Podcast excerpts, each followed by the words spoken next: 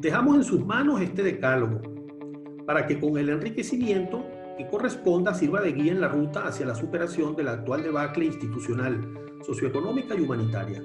intentando resumir los fines y postulados de este decálogo, diríamos que se trata de apuntalar nuestros reclamos de libertad, de justicia y de vida digna con apoyo en los mecanismos de construcción individual y colectiva de futuro que la democracia nos ofrece, con plena conciencia sobre el rol que como ciudadanos deberíamos estar en condiciones de desempeñar y que debemos ser capaces de recuperar y hacer valer. Escuchábamos al doctor Jesús María Casal, abogado constitucionalista, profesor universitario e investigador del Instituto de Investigaciones Jurídicas de la UCAP, quien participó en la elaboración del Decálogo para la Acción por el Rescate del Derecho a Vivir en Democracia, documento que contiene una serie de principios y prioridades para la restitución del Estado de Derecho en Venezuela.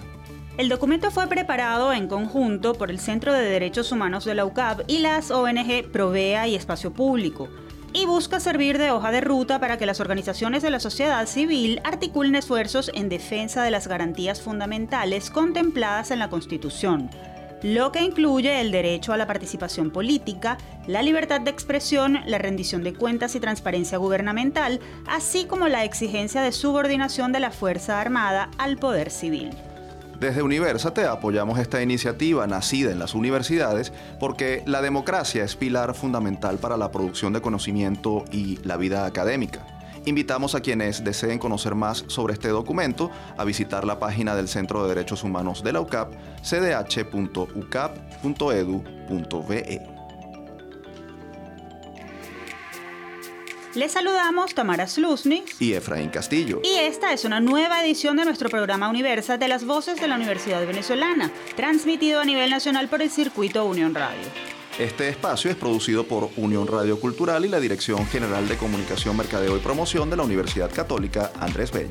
En la jefatura de producción están Inmaculada Sebastiano y Carlos Javier Virgües. En la producción, José Ali Linares y Miguel Ángel Villamizar. Y en la dirección técnica están Fernando Camacho y Giancarlos Caraballo.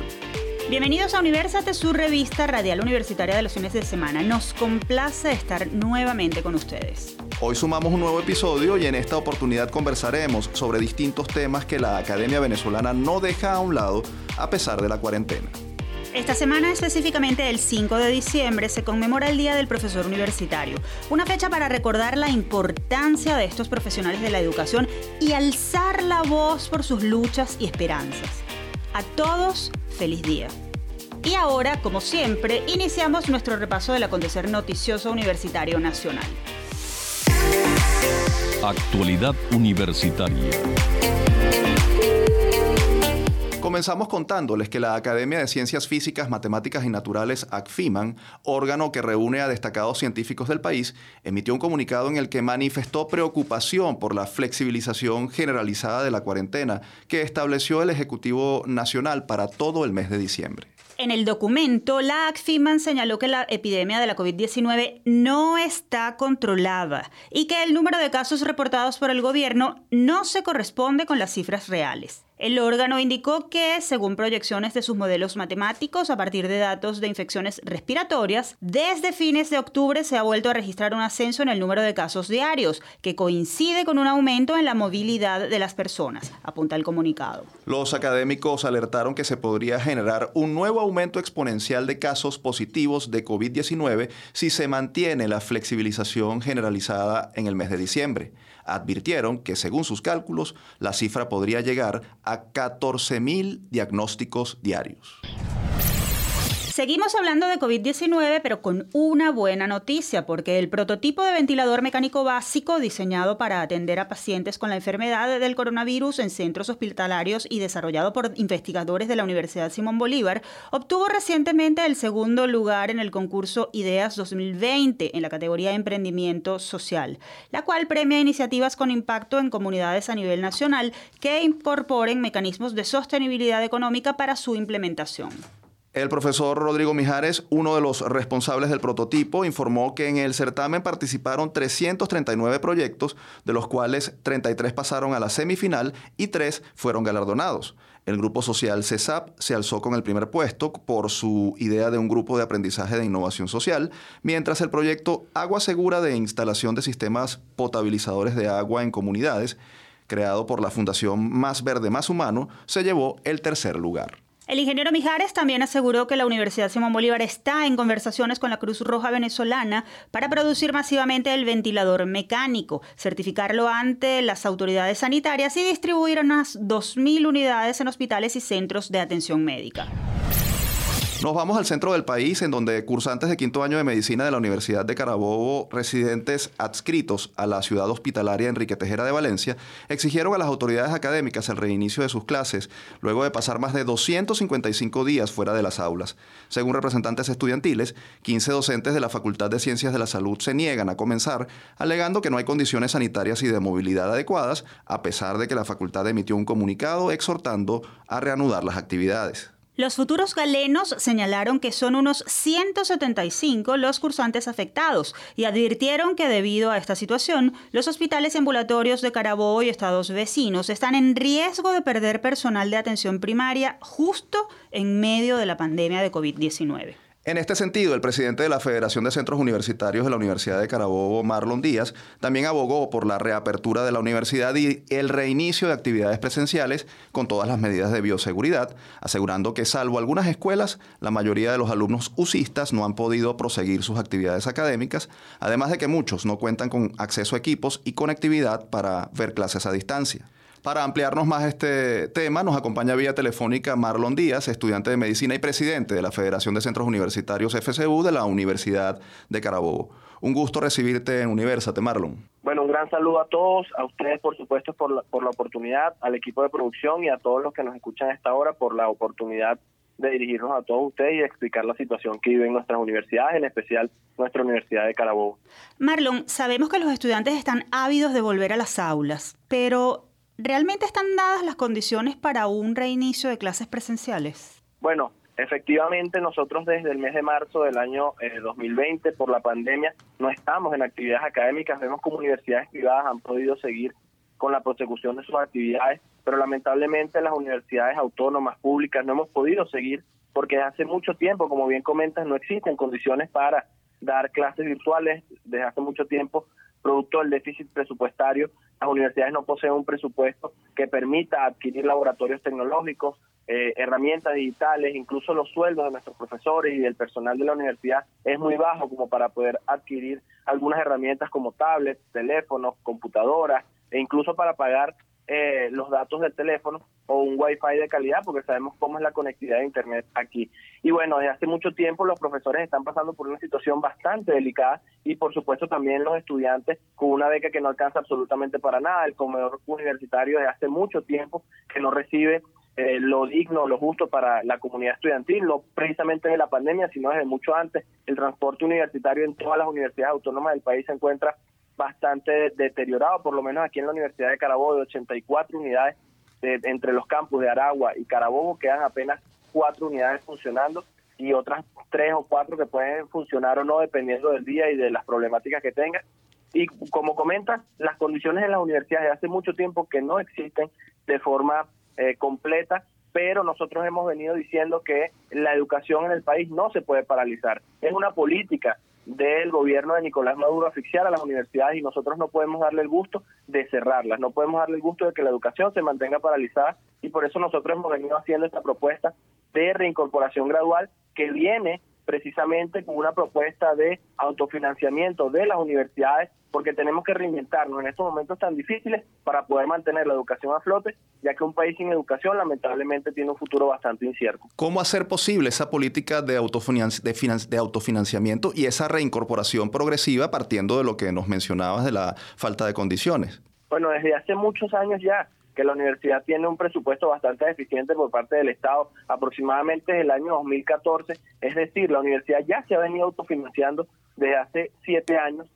Sencillamente lo que tenemos que hacer es perfeccionar los mecanismos de autofinanciamiento a través de programas de investigación, a través de laboratorios, que podamos ir habilitando a, través de pasantías de estudiantes que precisamente permitan eh, prestar servicios que puedan eh, a su vez obtener ingresos para la universidad y por supuesto de alguna forma u otra financiar de esa manera los estudios de estos eh, alumnos, de estos estudiantes de las universidades. En ese sentido, pues sabemos que la pandemia del COVID-19 no es un juego, por eso nuestra propuesta es gradual, que no sea un reintegro completo, sino que podamos como lo estamos haciendo ya estudiantes de medicina de la misma Universidad de Carabobo, complementar herramientas virtuales con el mecanismo presencial. En mi caso estamos recibiendo las actividades teóricas vía Google Meet, Zoom, eh, eh, correo electrónico, estamos recibiendo la información y vamos al hospital o vamos a distintos eh, sitios académicos a recibir lo que es la práctica, presentar los exámenes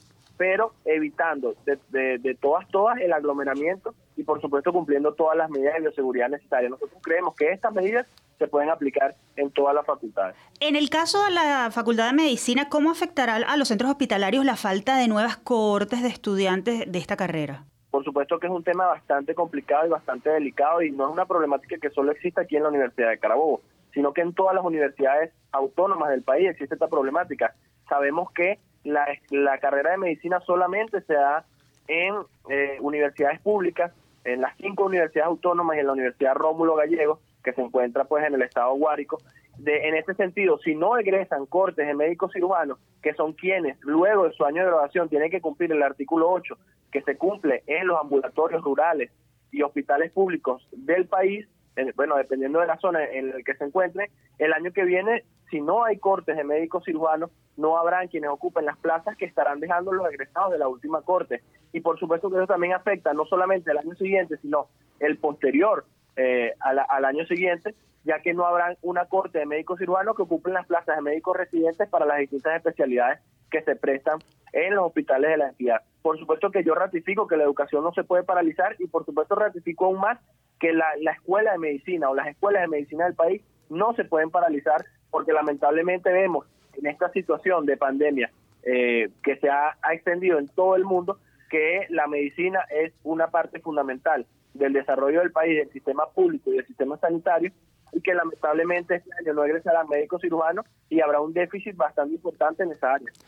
Marlon, nos quedan 30 segundos. ¿Qué respuesta han recibido por parte de las autoridades universitarias? Sabemos o hemos escuchado de autoridades de la Universidad de Carabobo que el Consejo Universitario está evaluando reiniciar a finales de enero.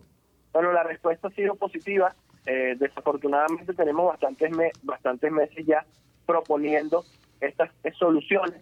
Desafortunadamente por distintas situaciones con respecto al tema más que nada de los profesores que se han visto y con toda la razón del mundo reacios a, reiniciar las actividades producto de sus deficiencias salariales. Sin embargo, nosotros hacemos un llamado a trabajar todos juntos como comunidad universitaria con respuesta tanto de autoridades, por supuesto también haciendo lo posible para que los profesores tengan los mecanismos para impartir las evaluaciones y dándole herramientas a nuestros compañeros estudiantes para que lleguen a la universidad y puedan desarrollarse de una forma u otra en sus actividades diarias queremos que la universidad pueda reiniciar y sobreponernos todos juntos como comunidad universitaria a esta situación tan difícil que estamos viviendo. Muchísimas gracias.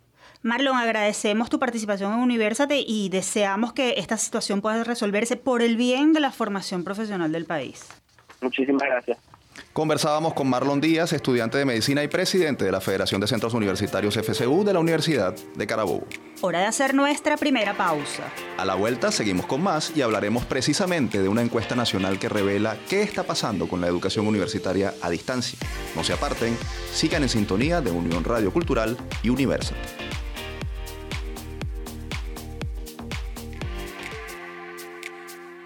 Seguimos con Universate, nuestra revista radial universitaria. No olviden que estamos al aire por 90.3 FM en Caracas y que pueden sintonizarnos en www.unionradio.net.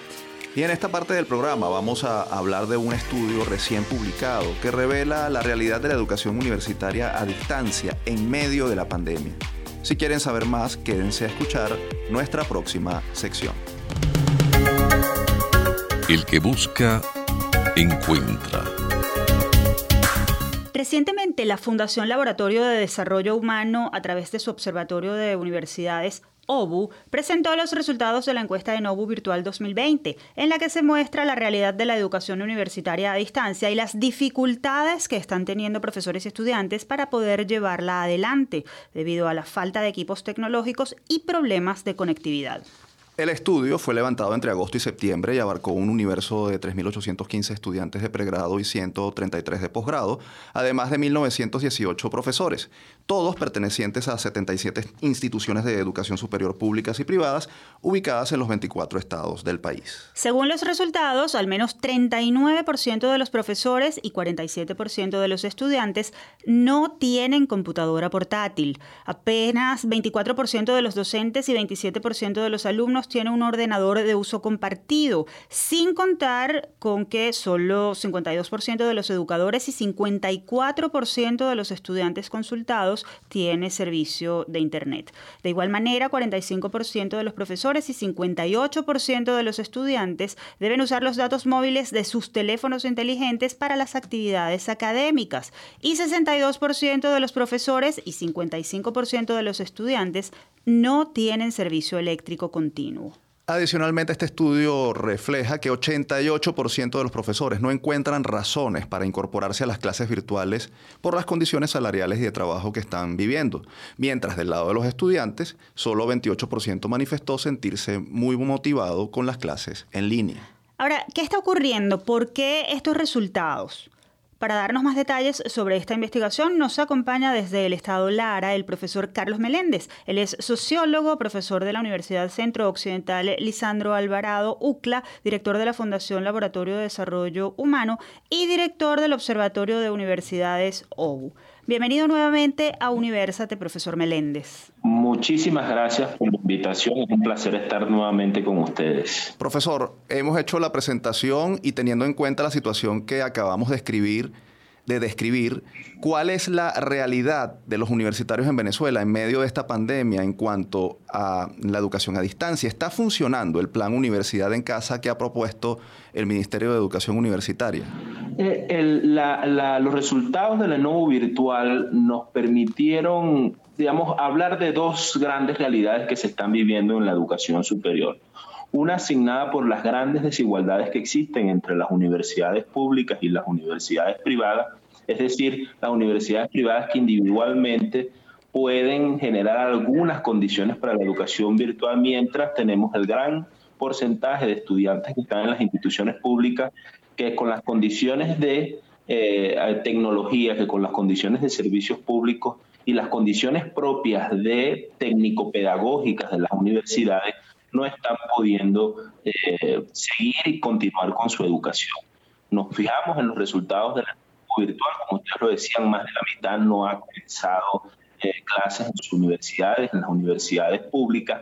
Y esto lo que revela también es el hecho de que el Plan Universidad en Casa, la coordinación política necesaria para llevar a cabo la migración de la presencialidad a la virtualidad, no está funcionando, entre otras cosas porque es otra de los datos que nosotros eh, obtenemos en nuestro monitoreo digital es que el plan Universidad en Casa, por ejemplo, los sitios web destinados para ello no están actualizados desde el mes de mayo. Es decir, hay una descoordinación muy grande que impide que las universidades públicas puedan hacer frente y eh, poder enfrentar la crisis preexistente que ya existía en estas instituciones.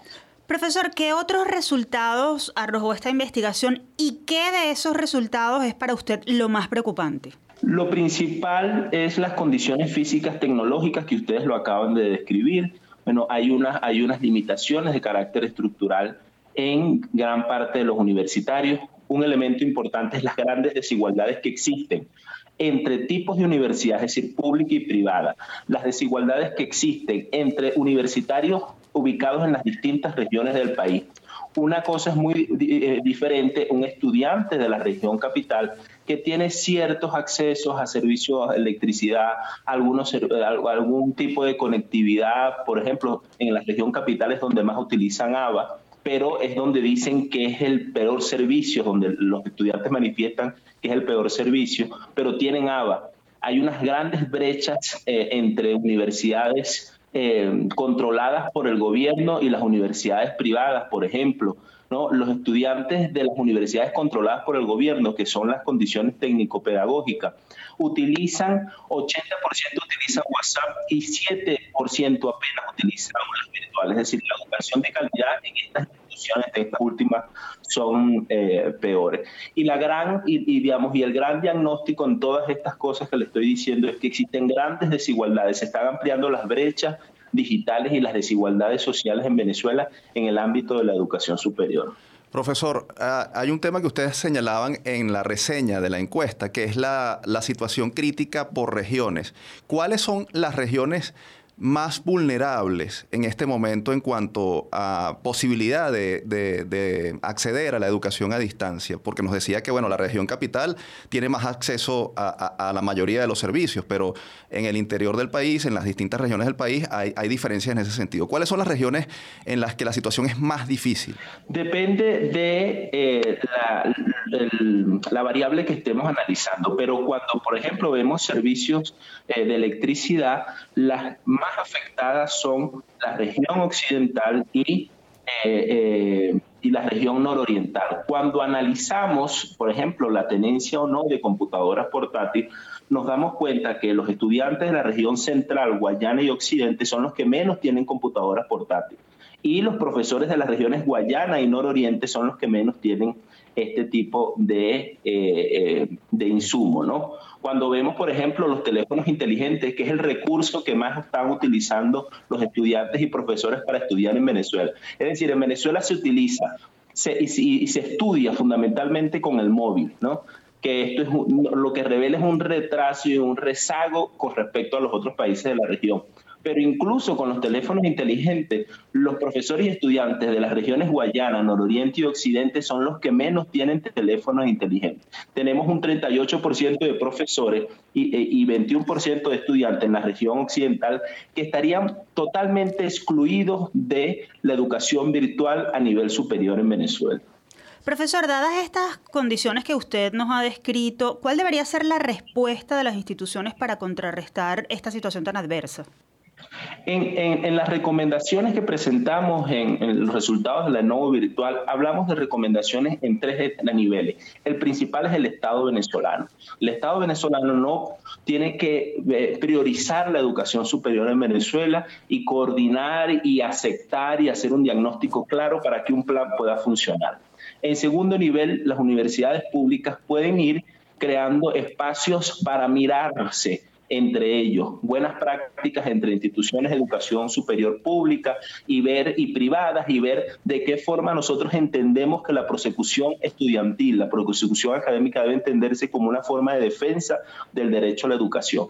Y también hablamos de recomendaciones a los organismos internacionales, a la UNESCO, que mire la realidad de Venezuela sobre la base de lo que sus integrantes, su comunidad universitaria, autoridades, profesores y estudiantes están diciendo y no solamente de las cifras y, los diagnósticos y los informes que da el gobierno nacional, porque esa no es la realidad. La realidad es la que estamos viviendo profesores estudiantes que no hemos podido eh, comenzar clase y los que han podido que están haciéndolo en unas condiciones adversas. Las autoridades universitarias han respondido acorde a lo que se espera en medio de este escenario. Es decir, ha habido de alguna manera la intención de las autoridades universitarias en las instituciones de educación superior públicas y privadas de responder a esto. Cuando le preguntamos a los, a, los estudiantes y profesores entre los obstáculos que ellos veían dentro de las universidades, eh, dos de cada diez nos dijeron que había falta de voluntad de las autoridades, pero era el resultado más bajo con respecto a los recursos tecnológicos que no se tienen, la incapacidad institucional de la universidad, la falta de una política pública para la educación superior. Hay matices, hay autoridades que están haciendo porque las autoridades no están fuera de, la crisis universitaria que se están viviendo. Hay autoridades que han buscado eh, mejores respuestas que otras entendamos también bueno, el contexto de crisis de liderazgo y de legitimidad que existe dentro de las instituciones públicas que no han podido reelegirse.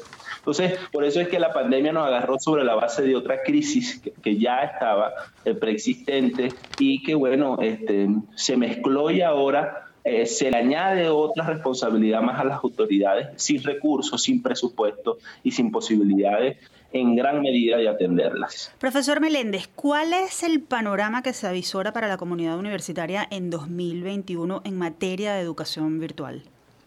Hay como dos grandes realidades. Una es que las universidades privadas van a seguir dando eh, respuestas eh, en la medida en la que puedan. Eh, los estudiantes de las universidades privadas, que fue también resultado del nuevo virtual, no ven como, eh, con buenos ojos, dicen que la universidad, perdón, que la educación virtual que están recibiendo es peor que la presencial y que en general la educación virtual que están recibiendo, el 60% no decía que no es de calidad. Pero vamos a tener unas universidades privadas que van a seguir avanzando a pesar de todos los obstáculos. Y vamos a tener unas universidades públicas más rezagada, con algún tipo de respuesta, experimentando formatos de, ocho, de semestres de ocho semanas, de, prácticas educativas a través de redes sociales, WhatsApp, de, bueno, de, otras plataformas que puedan utilizar quienes la pueden utilizar. Vamos a tener el empobrecimiento y el empeoramiento de las instituciones en sus condiciones físicas estructurales y lamentablemente vamos a tener una ampliación de las desigualdades sociales en el 2021. Sin embargo, el llamado, la recomendación a toda la comunidad universitaria venezolana es eso, que entiendan que la prosecución académica es una forma de defender el derecho a la educación de calidad y estando allí, estando formando a los estudiantes, evitamos que se siga viendo, que sigan optando por otros caminos que bueno, significan el empobrecimiento mayor de la sociedad venezolana. Profesor Meléndez, gracias por atender nuestra invitación. Son duros los resultados que nos presenta y ojalá las condiciones cambien en los próximos meses, a pesar del panorama que, que nos ha eh, presentado en el día de hoy.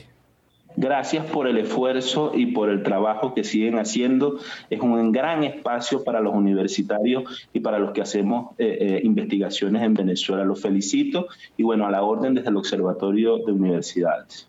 Muchas gracias, profesor Meléndez. Ustedes escuchaban al profesor Carlos Meléndez, sociólogo y director del Observatorio de Universidades OBU. Momento de hacer una nueva pausa. Al regreso venimos con mucho más de su revista radial universitaria.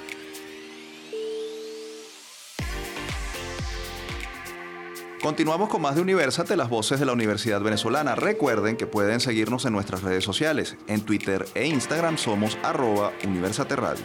Nuestro correo es producciónuniversate.gmail.com. Y en esta parte del programa conversaremos sobre arte, cultura e internacionalización digital. Esto y más a continuación.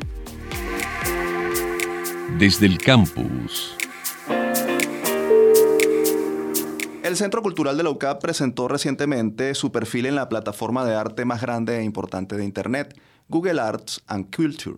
El portal web permite a los usuarios de cualquier parte del mundo acceder de manera gratuita y desde su computador, tableta o teléfono móvil a un catálogo de 91 piezas de arte pertenecientes a la colección del centro, entre las cuales destacan por ahora obras de autores venezolanos como Santiago Paul, Aitza Díaz, Joaquín Urbina, Sigfredo Chacón y Víctor Hugo Irazábal. La inclusión en Google Arts constituye un hito importante, pues se trata de la primera institución venezolana que pasa a formar parte de esta red virtual de difusión artística. Para darnos más detalles sobre esta interesante noticia, nos acompaña vía telefónica el profesor Humberto Valdivieso. Él es licenciado en Letras, magíster en Comunicación Social y doctor en Filosofía, además de curador del Centro Cultural de la UCAP. Bienvenido, profesor Valdivieso. Hola, ¿cómo están? Encantado de estar aquí con ustedes. Profesor, hemos hecho la presentación y queremos que usted nos los diga. ¿Qué importancia tiene que la UCAP y su centro cultural hayan logrado obtener un perfil en esta plataforma tan grande y tan prestigiosa como es la de Google? Este ha sido un gran logro para la universidad y para las artes plásticas venezolanas también, para todo el país en general, porque esta es la plataforma global de mayor impacto de, para mostrar el arte en el mundo. Como saben, pues Google domina la red y estar dentro de esta plataforma de Google es estar privilegiado incluso en las búsquedas que se hacen sobre el arte en el mundo. Además de estar eh, conectados, enlazados a las grandes instituciones de arte como el MoMA, el Guggenheim, el Museo del Louvre, todas estas instituciones. Profesor, ¿qué es lo que podrá encontrar el usuario que ingresa al perfil de la UCAP en Google Art and Culture? ¿Cuál es la experiencia virtual que vive quien ingresa? Tenemos una experiencia virtual inicial, vamos a llamarlo así, en este momento, que ha sido un gran trabajo, pero que todavía nos pide seguir alimentando a esta plataforma. Por los momentos tenemos una parte interesante de la colección de la universidad y del Centro Cultural UCAP, logramos colocar buena parte de la colección de carteles del maestro Santiago Paul, colocamos una colección eh, importante del maestro Rolando Peña, también de su obra Mene Digital, colocamos dos eh, colecciones de la UCAP importantes, como son Ver la Lectura, que fue un ejercicio que se hizo con la Escuela de Letras eh, hace muchos años y una exposición, la primera que inauguramos en línea dentro de esta plataforma, que es Frágil, del maestro Víctor Hugo Sábal, que ya la habíamos hecho en la sala Magis de nuestro centro cultural. Ahora vienen mucho más cosas. Ahora, ¿cómo, es esa experiencia eh, virtual que vive quien accede a la página? Es, decir, ¿es interactiva? ¿Qué, qué atractivo tiene frente a la presencialidad, que bueno, tiene por supuesto su, su, carácter eh, importante. Una de las características más interesantes de esto es que hay mucha data para la investigación.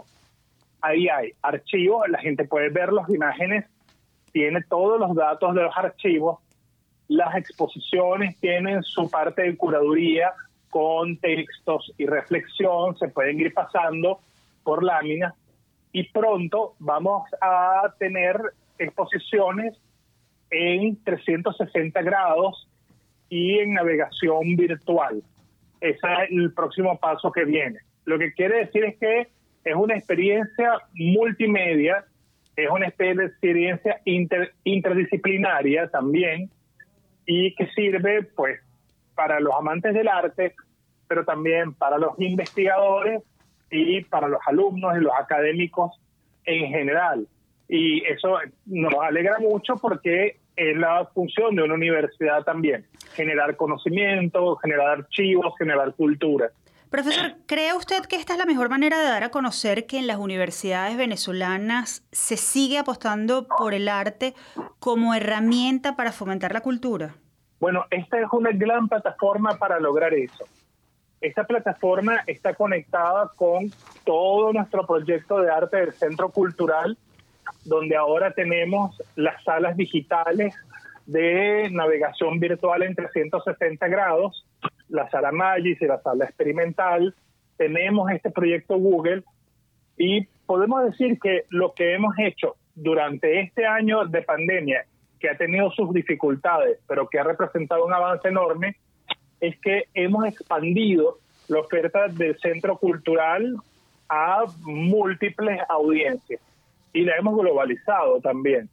Y eso es bueno para el arte venezolano. Estamos en pandemia eh, y los grandes museos del mundo ofrecen visitas guiadas virtuales. ¿Cuáles son los riesgos de esta digitalización y virtualización? ¿Va la experiencia cultural hacia esto o, la bimodalidad o la multimodalidad se va a imponer cuando esto pase, porque esto en algún momento va a pasar, más allá de que hay una nueva normalidad de la que nos están hablando. Yo creo que esta experiencia de digitalización que hemos vivido durante la pandemia ha sido un gran avance.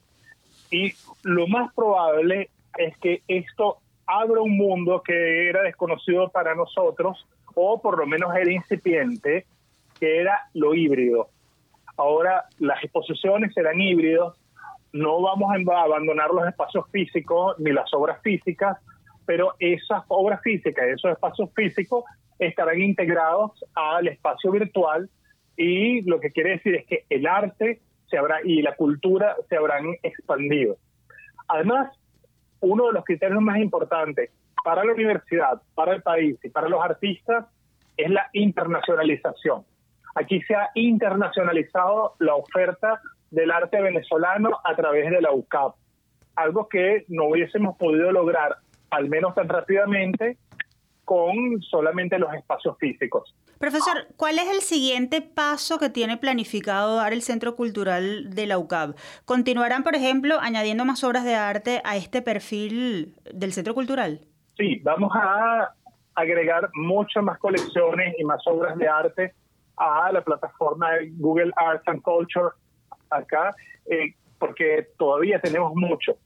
Es un proceso muy riguroso, eso es importante decirlo, porque Google es muy riguroso en lo que ofrece ahí. Por lo tanto, nosotros hacemos todo el trabajo, se lo enviamos y esto pasa por un criterio de selección y de revisión que dura aproximadamente tres semanas de parte de ellos. Y una vez que lo han aprobado es que se publica. Es más o menos como una revista académica. O sea, tiene un sistema de arbitraje importante. Okay. Además de esto, bueno, vamos al Centro Cultural Virtual, vamos a mejorar todavía la oferta virtual de exposiciones de arte. Profesor, eh, el día de la presentación del perfil que ocurrió el 24 de noviembre en el marco de la Feria del Libro, ustedes mencionaron, y, y, lo mencionamos nosotros en la presentación, que son la primera institución cultural venezolana en esta plataforma, pero a la vez de alguna manera lamentaban que no hubiera otras del país acompañándolos. ¿Qué implica este rezago para el arte y la cultura venezolanos y qué esperan ustedes que ocurra con esta incursión eh, pionera de, del Centro Cultural UCAP en, eh, en, una plataforma como Google? Para nosotros es un orgullo haber logrado esto. Fue un proceso de tres años entre la aprobación y luego el trabajo de archivo y curaduría, etc pero nosotros queremos estar acompañados ahí por las otras instituciones venezolanas. Una sola institución no va a llenar toda la oferta. Lamentablemente, pues, la, la oferta pública está en una gran decadencia y la oferta privada tiene muchas dificultades como las tenemos nosotros.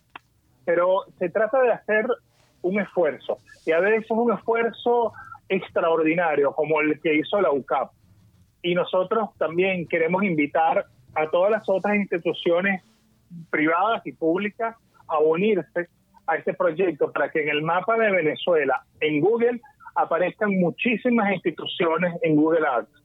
Con eso ganamos todos. Es así. Profesor, ¿cómo acceder al perfil del Centro Cultural en la plataforma Google Arts and Culture? Es muy simple. Eh, se entra a la plataforma, solo con poner, y se puede poner en inglés y en español, uno puede colocar en el buscador Google Arte y Cultura. Una vez que está dentro del portal, se coloca Centro Cultural UCAP y ya él te lleva directamente. Un mensaje final, profesor, uh, después de este logro y de, del Centro Cultural. Pues que nosotros queremos seguir creciendo y estableciendo alianzas desde la UCAP, que esta es una plataforma para el país, para los artistas venezolanos, para nuestras instituciones aliadas. Nosotros trabajamos en alianza con Hacienda La Trinidad, trabajamos en alianza con Espacio Ana Frank, con Aguacultura, con Incubadora Visual. Es decir, esto, la UCAP se ha expandido en alianzas extraordinarias en esta época y es lo que esperamos seguir. Creo que es la era de la colaboración y la era de trabajar juntos. Qué bueno, qué bueno todo esto que nos comenta. Entonces ya ustedes saben, ingresen a la página artsandculture.google.com y en el buscador escriban Centro Cultural UCAB. Allí podrán acceder a todo lo que el Centro Cultural UCAB ofrece para deleite de los amantes del arte. Profesor Valdivieso, muchísimas gracias por su participación nuevamente en nuestro programa Universate. Muchísimas gracias.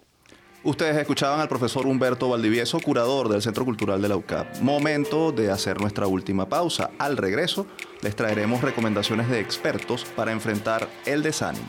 No se aparten, somos Universate, las voces de la Universidad Venezolana.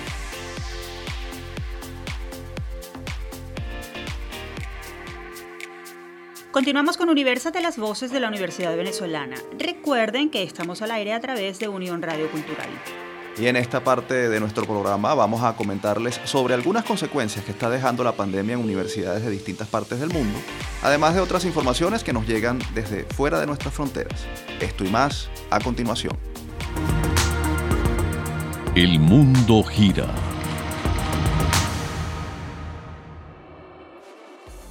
Según un informe publicado por el Instituto de Educación Internacional IIE, menos estudiantes extranjeros se están inscribiendo en colegios y universidades estadounidenses como resultado de la pandemia del coronavirus, lo que podría significar problemas para la salud financiera de las instituciones de educación superior del país norteamericano. Los colegios y universidades de Estados Unidos experimentaron una disminución de 16% en el número de alumnos internacionales durante el semestre de otoño de 2020, que incluye a aquellos que estudian en sus campus o se inscriben en línea. Durante el año académico 2019-2020 hubo 1.075.496 alumnos internacionales estudiando en instituciones estadounidenses. Este otoño hubo apenas 903.417 el IIE encuestó a más de 700 instituciones sobre el efecto de la COVID-19 en la matrícula internacional. La disminución entre los nuevos estudiantes internacionales fue aún más pronunciada, 43% en el otoño de 2020, según el informe. Casi 40.000 estudiantes internacionales aplazaron la inscripción a un periodo futuro. Al sur de América, la COVID-19 también está afectando a las instituciones de educación superior. En Bolivia, las universidades se declararon en estado de emergencia debido a la crisis económica por la que atraviesan. Esto por causa de la pandemia. El presidente de la Confederación Universitaria Boliviana, CV, Juan Roberto Borges, afirmó que las instituciones de educación superior requieren de 800 a 900 millones de bolivianos para concluir su gestión académica, es decir, entre 115 y 130 millones de dólares. Según explicó Borges, las universidades deben cumplir derechos laborales como sueldos y otros derechos estudiantiles como becas. La autoridad de la Confederación Universitaria Boliviana indicó que esperan respuesta del nuevo gobierno. De lo contrario, realizarán movilizaciones de protesta. Cambiamos radicalmente de tema y nos centramos en una investigación de salud proveniente de Gran Bretaña. Escuchen esto. Veganos, vegetarianos y pescetarianos tienen un mayor riesgo de sufrir fracturas óseas, según investigadores de las universidades británicas de Oxford y Bristol, quienes llegaron a la conclusión de que las personas que no se alimentan con productos animales tienen hasta un 43% más de posibilidades de sufrir una fractura. El estudio publicado en la revista BMC Medicine detalla que los veganos, con un consumo medio de calcio y proteína por debajo del que presentan las personas que comen carne, presentan un 43% más de posibilidades de fracturas, con un riesgo específico más elevado en las caderas, las piernas y las vértebras. En cuanto a los vegetarianos y pescetarianos que consumen ciertos productos animales pero no carnes rojas o aves, también presentan mayor peligro de fracturas, si bien el riesgo se reduce parcialmente en función del índice de masa corporal, el consumo de calcio y proteína, destacó la investigación. Para llegar a estas conclusiones, el equipo de investigadores de las universidades británicas de Oxford y de Bristol analizaron datos procedentes de 54.898 hombres y mujeres que viven en el Reino Unido, reclutados para seguir su dieta y su estado de salud a largo plazo entre 1993 y 2001. Efraín, después de escuchar esta última información me queda claro que las posiciones extremas en alimentación, como en la vida, conllevan riesgos importantes que debemos tomar en cuenta. Lo mejor siempre es apelar por la nutrición balanceada. Así es, Tamara. Yo complemento lo que dices con algo que puede sonar al lugar común, pero que es fundamental. Es mejor consultar a un médico o, nutricionista cuando se tienen dudas sobre qué y cómo comer para mantener una salud adecuada. Y hablando de salud y de consejos de expertos, vamos a escuchar ahora las píldoras de autocuidado, recomendaciones de bienestar emocional preparadas por los especialistas de la Unidad de Psicología Padre Luisa Sagra de la UCAP. Esta semana la sección está dedicada al desánimo y cómo combatirlo. Escuchemos. Estamos en tiempos difíciles. Por eso te traemos las píldoras de autocuidado unos micros de la Unidad de Psicología Padre Luis Azagra, de la Universidad Católica Andrés Bello, con la doctora Nora Pacheco y el psicólogo David Sofer. En estas píldoras de autocuidado te daremos información actualizada sobre las formas de potenciar tu sensación de bienestar. Porque en estos tiempos las dificultades crecen, pero también lo pueden hacer las soluciones. En esta píldora autocuidado estaremos hablando de cuando el desánimo y la tristeza pueden requerir que busquemos ayuda de un especialista. Durante estos tiempos de pandemia, las emociones pueden variar con mucha frecuencia. Es normal que pasemos de estar animados y motivados a sentirnos sin ganas de hablar con otras personas o de cumplir con nuestras responsabilidades. Es importante tener en cuenta que el sedentarismo, los cambios que hemos tenido que hacer sobre nuestros planes futuros, la dificultad para poder hacer las actividades que solíamos disfrutar y de relacionarnos con familiares y amigos, trae como resultado sensaciones de tristeza, impotencia y desinterés. Pues en este momento la vida no es como nos gustaría que fuera y no nos queda claro cuándo cambiará o si podrá volver a ser como antes.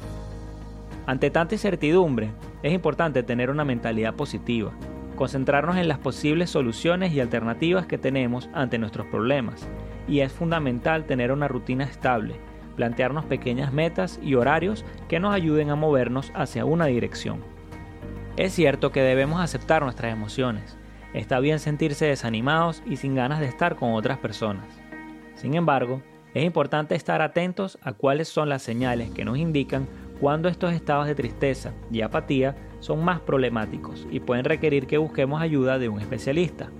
Como las señales más importantes tenemos que la sensación de tristeza y falta de motivación está presente la mayor parte del día y casi todos los días de la semana. Puedes presentar problemas de sueño, duermes mucho más de lo normal o al contrario, duermes muchas menos horas.